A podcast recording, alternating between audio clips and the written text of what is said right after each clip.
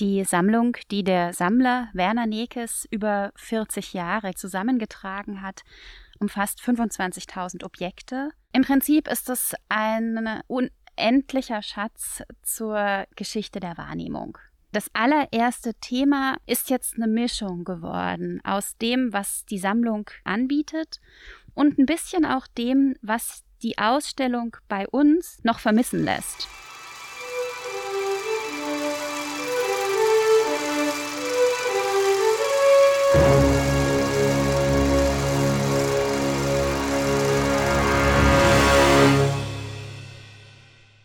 Herzlich willkommen zu Alles ist Film, einem Podcast des DFF. Ich bin Naima Wagner, Mitarbeiterin in der Presse- und Öffentlichkeitsarbeit im DFF.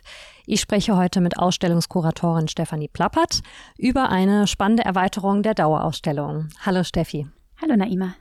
Du bist als Ausstellungskuratorin auch für unsere Dauerausstellung zuständig, die dem filmischen Sehen und Erzählen gewidmet ist und ähm, die sich auch immer wieder verändert und ähm, ergänzt wird, modernisiert wird.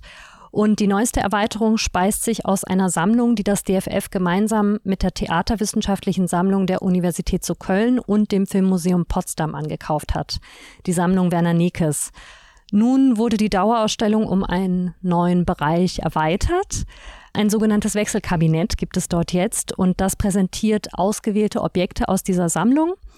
Bevor wir dieses Wechselkabinett genauer betrachten, kannst du zum Start erst einmal ein bisschen was über diese Sammlung Nekes erzählen.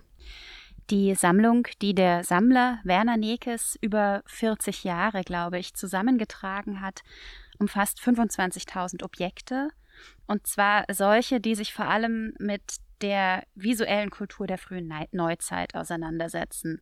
Objekte, die Formen von visuellem Geschichten erzählen, illustrieren, Objekte, die aus einer globalen Perspektive ausgewählt wurden, also eben auch nicht nur in Anführungszeichen westeuropäische oder US-amerikanische Objekte, Geräte.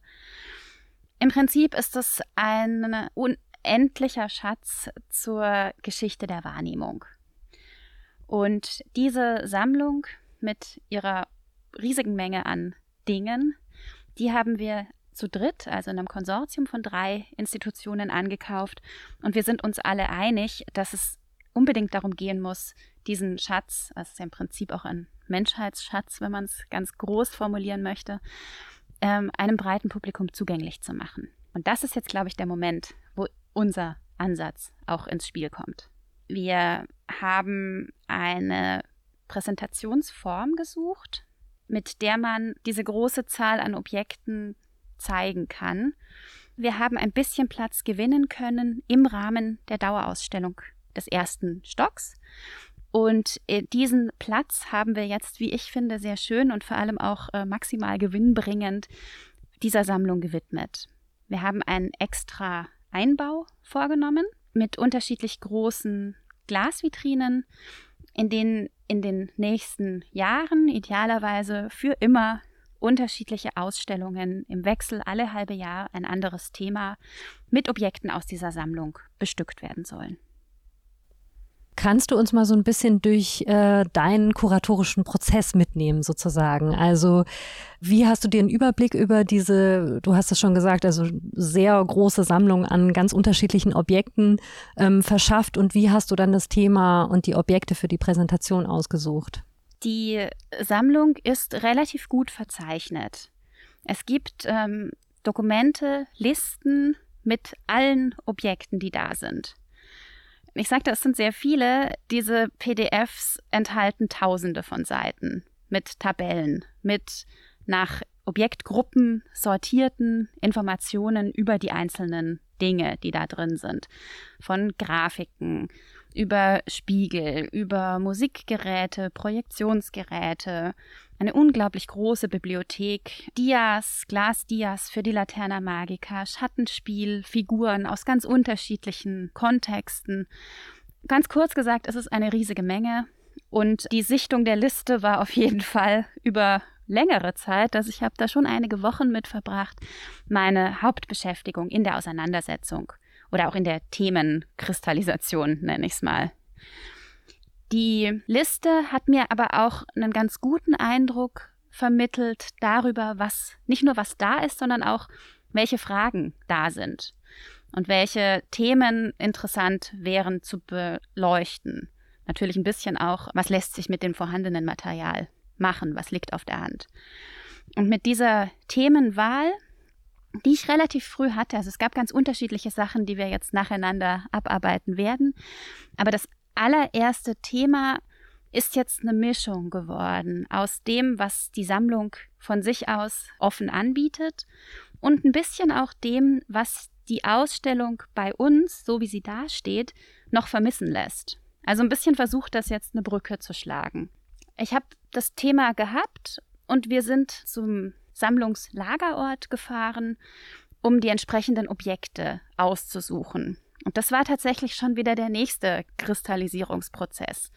Ganz vieles von dem, was ich mir vorab rausgesucht habe, habe ich gefunden und auch für sehr gut befunden. Andere Sachen waren dann von Angesicht zu Angesicht doch gar nicht mehr genau das, was sie für mich zunächst ausgesagt haben. Und wir haben sie vor Ort gelassen. Manches fiel uns aber auch erst dort beim Schauen durch diese riesige Menge an Objekten in die Hände. Und wir haben sie stattdessen aufgenommen. Also das war ein sehr unmittelbares Kuratieren, würde ich sagen. Und eines, äh, das die Ausstellung jeden Tag anders aussehen ließ.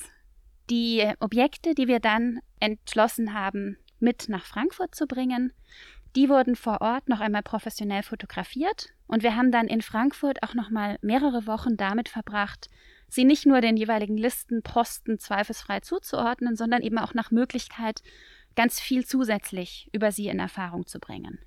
Ähm, damit es noch ein bisschen anschaulicher wird, kannst du vielleicht noch ein paar Beispiele nennen für Objekte oder Objektarten, die sich in der Sammlung befinden und vielleicht auch was dazu sagen, wonach du, wonach du suchst in einem Objekt, das quasi potenziell ein Exponat werden kann. Ich mache es vielleicht einfach gleich ganz konkret und gehe auf die gerade niegelnagelneu eröffnete Ausstellung ein. Die trägt den Titel So nah, so fern und widmet sich der menschlichen Faszination an allem, was mit dem bloßen Auge unsichtbar ist. Also an mikroskopisch kleinen und makroskopisch großen Erscheinungsformen. Etwas, was ja auch wirklich über die Menschheitsgeschichte immer wieder im Interessenspunkt von Forschenden, aber auch von Laien stand. Und ähm, für mich war relativ früh klar, das Erste, woran man denkt, ist das Teleskop und das Mikroskop. Also die Überlegung, wirklich winzige Objekte untersuchen zu können und in die Ferne zu blicken, ins Universum, das Weltall, die Sterne. Das sind, waren im Prinzip immer die beiden Pole, zwischen denen ich gedacht habe. Und ähm, tatsächlich gibt es ein Teleskop in der Sammlung. Das war für mich auch sofort gesetzt. Das ist ein Objekt, dessen Funktionsweise so deutlich auf der Hand liegt, dass es einfach keine Frage mehr war. Und es gibt auch ein kleines Mikroskop, das ist eine etwas andere Geschichte. Das wurde genutzt zum Entziffern von, ähm, im Prinzip ist das so eine Art Vorläufer von Mikrofisch, also kleine Dias, wo Informationen in quasi nicht mehr les, also definitiv nicht mehr lesbare Größe so zusammengestampft wird, dass sie nur unter dem Mikroskop ähm, entzifferbar sind. Und da fing für mich auch wirklich die erste interessante Erkenntnis an. Das Objekt habe ich natürlich sofort mitgenommen. Aber es gab eben nicht nur Mikroskope zu diesem Zweck, sondern es wurden konkret auch Projektionen dafür eingesetzt. Das heißt, es gibt ähm, Projektionsgeräte in der Sammlung, die dezidiert dazu eingesetzt wurden, zum Teil ähm, Präparate, also schon wissenschaftlich aufbereitete Glasdias an die Wand zu projizieren. Zum anderen aber eben auch ähm, Informationen und Depeschen, die vorher so eingestampft wurden, wieder für ein größeres Publikum zugänglich zu machen. Ein ganz schönes Beispiel dafür ist ein Kupferstich, der in der Sammlung ist.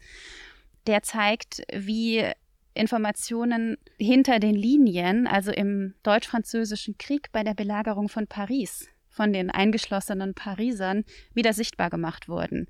Brieftauben haben diese winzigen Dias transportiert und ähm, entziffert wurden sie dann eben in großer Runde durch Projektion.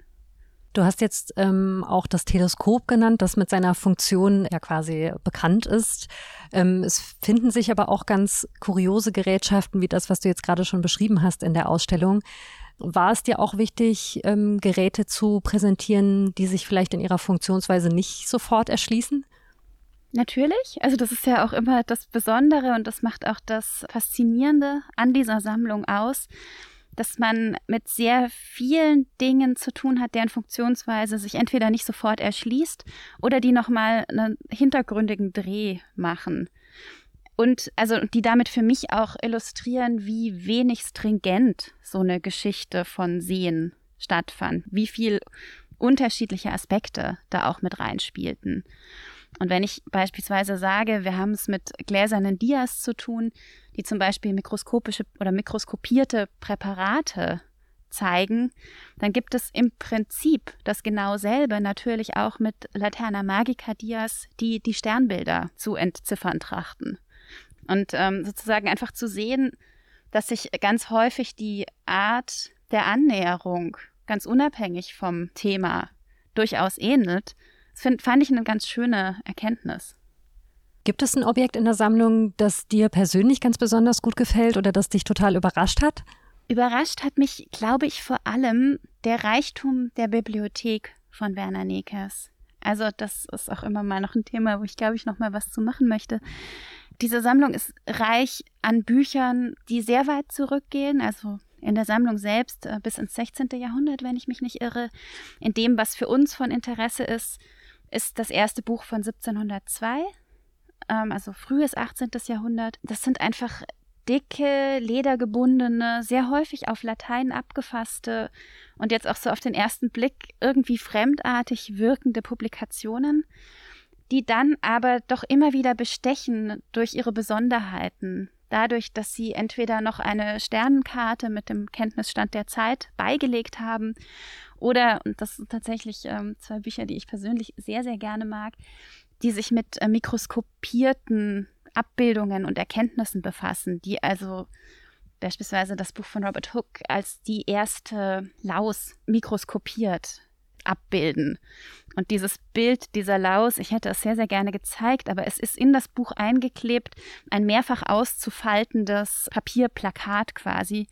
Und ich habe keinen Weg gefunden, wie ich es präsentieren kann, ohne es zu zerstören. Wir haben jetzt einen kleinen Floh abfotografiert und hingeklebt. Einfach weil nicht nur sozusagen der Erkenntnisgewinn, der kulturhistorisch damit verbunden ist, so unglaublich wichtig ist. Also bei Läusen kommt ja auch immer noch mit die Übertragung von Krankheiten, also dieser ganze medizinhistorische Teil dran, sondern auch, weil das einfach unglaublich schöne Artefakte sind. Diese Laus oder auch dieser Floh, die sind so charmant und detailgenau gezeichnet. Es macht auch einfach großen Spaß, die anzugucken. Ich würde gerne nochmal auf die Präsentationsform zurückkommen. Du hast eingangs auch schon beschrieben, dass es sich um mehrere Vitrinen, zusammenhängende Vitrinen handelt. Wie kam es denn zu der Idee, die Objekte in einem Wechselkabinett zu präsentieren oder was ist überhaupt ein Wechselkabinett? Ähm, Wechselkabinett ist ein bisschen unser Begriff für einen Einbau in unserem Ausstellungsraum, der Platz schaffen sollte für diese unglaublich vielen Themen, die die Sammlung Nekes bietet. Und ähm, es ist ein Baukörper im Raum selbst. Also unsere Ausstellung ist ja eine Blackbox, ein ganz schwarzer Raum mit äh, fünf Themenbereichen, in denen in Vitrinen Objekte aus unserer eigenen Sammlung präsentiert werden und das auch ähm, ziemlich schlüssig kuratiert. Also da wird schon eine Geschichte durcherzählt. Und die Frage, die sich uns jetzt stellte, mit uns meine ich in dem Fall auch unsere wunderbare Gestalterin Tonja Bürkle, war, wie bekommen wir einen Einschub sozusagen hin? Also im Text würde man wahrscheinlich von einer Klammer sprechen die sowohl eine Verbindung zur umgebenden Ausstellung schafft, denn das ist ja auch inhaltlich und thematisch gegeben, aber klar macht, dass es sich um was Eigenes, was Besonderes handelt. Deswegen ähm, sind wir zum Beispiel in der Form von dem Rest der Ausstellung abgewichen. Rundherum sind alle Vitrinen rund. Wir arbeiten jetzt mit einem eckigen Korpus. Wir haben aber beispielsweise Farbgebung und Lichtsetzung, lehnen sich ganz eng an die Umgebung an. Es gibt immer Durchgucke, die Vitrinen sind auch zum Durchschauen. Und ähm, je nachdem, welches Thema man für die Wechselkabinettsausstellung dann wählen wird, kann man immer auch äh, in Beziehung setzen zum umgebenden Raum. Und für mich war auch noch wichtig, das ist so ein bisschen die kuratorische oder der Kuratorinnens Wunschtraum dabei, dass man an diese Vitrinen, die wir da einbauen, auch relativ einfach rankommt, dass wir also ein System finden, wie dieser konstante Wechsel, von dem wir sprechen oder den wir uns auch wünschen, auch ähm, möglichst aufwandsneutral zu bewerkstelligen ist. Und ich finde tatsächlich, dass wir all diese Punkte sehr schön umgesetzt haben. Also ich bin sehr zufrieden, um ein nicht nur Eigenlob, sondern vor allem ein Tonja Bürkle-Lob unterzubringen. Ja, da kann ich mich nur anschließen. Es ist wirklich sehr schön geworden. Und finde ich spannend, wie du es jetzt gerade beschreibst, dass auch auf der, auf der visuellen Ebene quasi diese Erzählung unterbrochen wird. Ähm, das, auch das finde ich funktioniert wirklich sehr gut. Wie fügt sich denn das Wechselkabinett in die Dauerausstellung ein? Also was kann sie dieser Erzählung, die es vorher auch schon gab, hinzufügen? Ähm, oder wie kann sie diese ergänzen? Ähm, also ästhetisch habe ich ja schon gesagt, es ist so eine Mischung aus Anlehnung und Abhebung. Inhaltlich würde ich fast sagen, ist es ähnlich. Es speist sich aus Themen, die vielleicht in der Dauerausstellung nur angerissen werden können, die theoretisch auch dort vertretene Objekte miterzählen könnten, die sich aber eben im Verlauf der bestehenden kuratorischen Annäherung nicht ergeben. Und ähm, diese Chance, die wir damit haben, dass eben in der bestehenden Ausstellung auch vieles ganz kurz gefasst werden musste, zum Beispiel, dass da nicht viel Platz für Seitenwege oder auch Abwege oder vielleicht sogar Sackgassen ist. Das ist was, was wir mit diesem Wechselkabinett beleuchten können. Also man kann ganz andere Medien mit reinbringen, zum Beispiel. Bücher kommen kaum vor. Es gibt ein paar in der Dauerausstellung, aber es sind sehr wenige. Und von vielen anderen Objekten sind natürlich Stellvertreterobjekte zu sehen. Wir können jetzt einer ganzen Objektgruppe eine Ausstellung widmen oder wir suchen uns Transparenten zu einem ganz bestimmten Thema und das kann auch was ganz anderes sein, als es gerade passt. Es kann auch Marktplatz im 19. Jahrhundert sein. Ähm, wir können mit unterschiedlichen Zerrbildern arbeiten. Wir können Bereiche, die vielleicht mehr Aufmerksamkeit verdient hätten oder die vielleicht sogar ein bisschen zeitaktueller neu interpretiert werden heute nochmal mit einem eigenen Fokus versehen.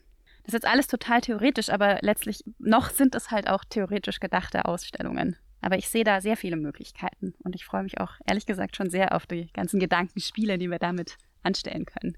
Gibt es denn schon Pläne für die nächsten Ausstellungen im Wechselkabinett? Also wir haben jetzt ja gerade schon über die erste Ausstellung gesprochen, so nah, so fern. Die ist jetzt für die ersten sieben Monate, glaube ich, zu sehen, also bis ähm, Ende Juni 2024. Weißt du schon, was danach kommt? Tatsächlich noch nicht. Also nicht sicher. Es ist tatsächlich so, dass ich jetzt wieder anfange, neu nachzudenken, auch wirklich nochmal angesichts dessen, was ich jetzt schon weiß und gelernt habe, wie viele Objekte machen Sinn, mit welchen Präsentationsformen kann man spielen. Das spielt sozusagen für die Erstannäherung Objektauswahl eine Rolle. Thematisch ähm, könnte ich mir gerade zum gegenwärtigen Zeitpunkt vorstellen, dass man in Richtung Fotografie zum Beispiel geht. Das ist ein Bereich, der bei uns in der Dauerausstellung, ich nenne es mal traditionell unterbeleuchtet ist. Und ähm, da könnte man, glaube ich, ganz tolle Sachen machen. Es hätte auch den Vorteil, dass es schon im richtigen Bereich in unmittelbarer Nachbarschaft zur bestehenden Fotografievitrine ist. Aber man kann sich auch ganz viele andere Themen nochmal denken. Ich könnte mir auch medizinische Darstellungen zum Beispiel eine ganz große Rolle. Und da ist auch spannend, dass es wirklich unterschiedliche Kulturhintergründe sind, die da in Nekes Sammeltätigkeit mit reinspielen. Aber ich glaube, ich habe sehr viel Zeit in Zukunft dafür und äh, wir werden einfach sehen, was sich als nächstes anbietet darf man gespannt sein. Ich würde zum Abschluss gern nochmal auf die Dauerausstellung allgemein ähm, zu sprechen kommen. Denn was manche ja vielleicht nicht auf dem Schirm haben, ist, dass die sich auch verändert.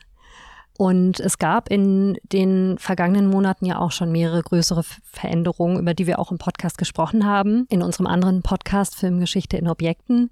Ähm, die Kamera Obscura ist ins Ausstellungsfoyer umgezogen und ähm, mehrere Exponate zu dem Experimentalfilmer Oskar Fischinger sind im zweiten Teil der Dauerausstellung eingezogen. Ähm, warum ist es denn wichtig, dass sich die Dauerausstellung verändert? Da gibt es tatsächlich total viele Gründe für. Und von den pragmatischen jetzt mal ganz abgesehen, also damit meine ich, dass bestimmte Objekte nur eine gewisse Zeit dem Licht im Ausstellungsraum überhaupt ausgesetzt sein dürfen. Von so praktischen Voraussetzungen mal abgesehen, finde ich, die inhaltlichen sind extrem schlagend.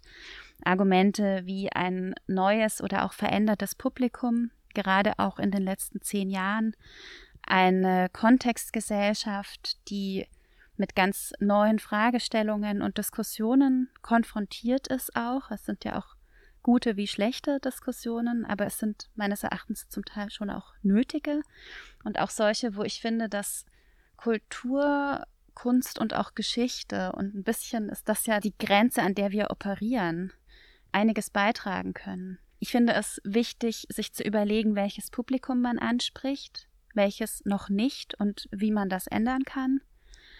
Ich finde es ähm, wichtig, nach Repräsentationsmöglichkeiten zu fragen, um eben nicht über die Köpfe von allen zu arbeiten.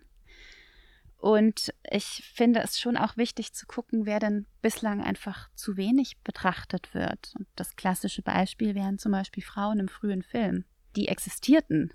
Das wissen nur sehr wenige, weil die sehr selten vorkommen in den großen Geschichtstraditionen. Also ganz grundsätzlich denke ich, es gibt einfach noch so viele Fragen und so viele Themen und dabei aber auch so tolle Objekte, dass es immer wertvoll ist, auch eine Ausstellung, die auf Dauer gemacht ist, an einzelnen Stellen oder auch in größeren Kontexten immer wieder neu zu bestücken und ein bisschen auch zu hinterfragen. Ich finde, das ist unsere Aufgabe, aber das ist auch unsere Freude. Das macht es ja so spannend. Sind in der Zukunft noch weitere Veränderungen geplant? Sehr viele. Und zu denen würde ich sagen, machen wir dann einen anderen Podcast. Sehr gerne. Dann sage ich doch an der Stelle vielen Dank erstmal für die Einblicke und ja, sobald es was Neues gibt, denke ich, werden wir wieder drüber sprechen. Ich melde mich. Sehr gerne. Vielen Dank. Sehr gerne. Danke. Zum Schluss möchten wir euch noch unsere Podcast-Folgen zur Sammlung Nekes und zur Dauerausstellung empfehlen. Direktorin Ellen Harrington hat in einer englischsprachigen Folge über den Ankauf der Nekes-Sammlung gesprochen und Ausstellungskuratorin Stefanie Plappert, die ihr auch gerade im Beitrag gehört habt, hat in unserem anderen Podcast Filmgeschichte in Objekten über die Neuerungen in der Dauerausstellung gesprochen. Die Kamera Obscura und das Oskar Fischinger Raketenmodell. Die Folgen sind auch in der Beschreibung dieser Folge verlinkt. Wir freuen uns, wenn ihr auch da mal reinhört und wenn ihr unsere Podcasts abonniert. Bis zum nächsten Mal.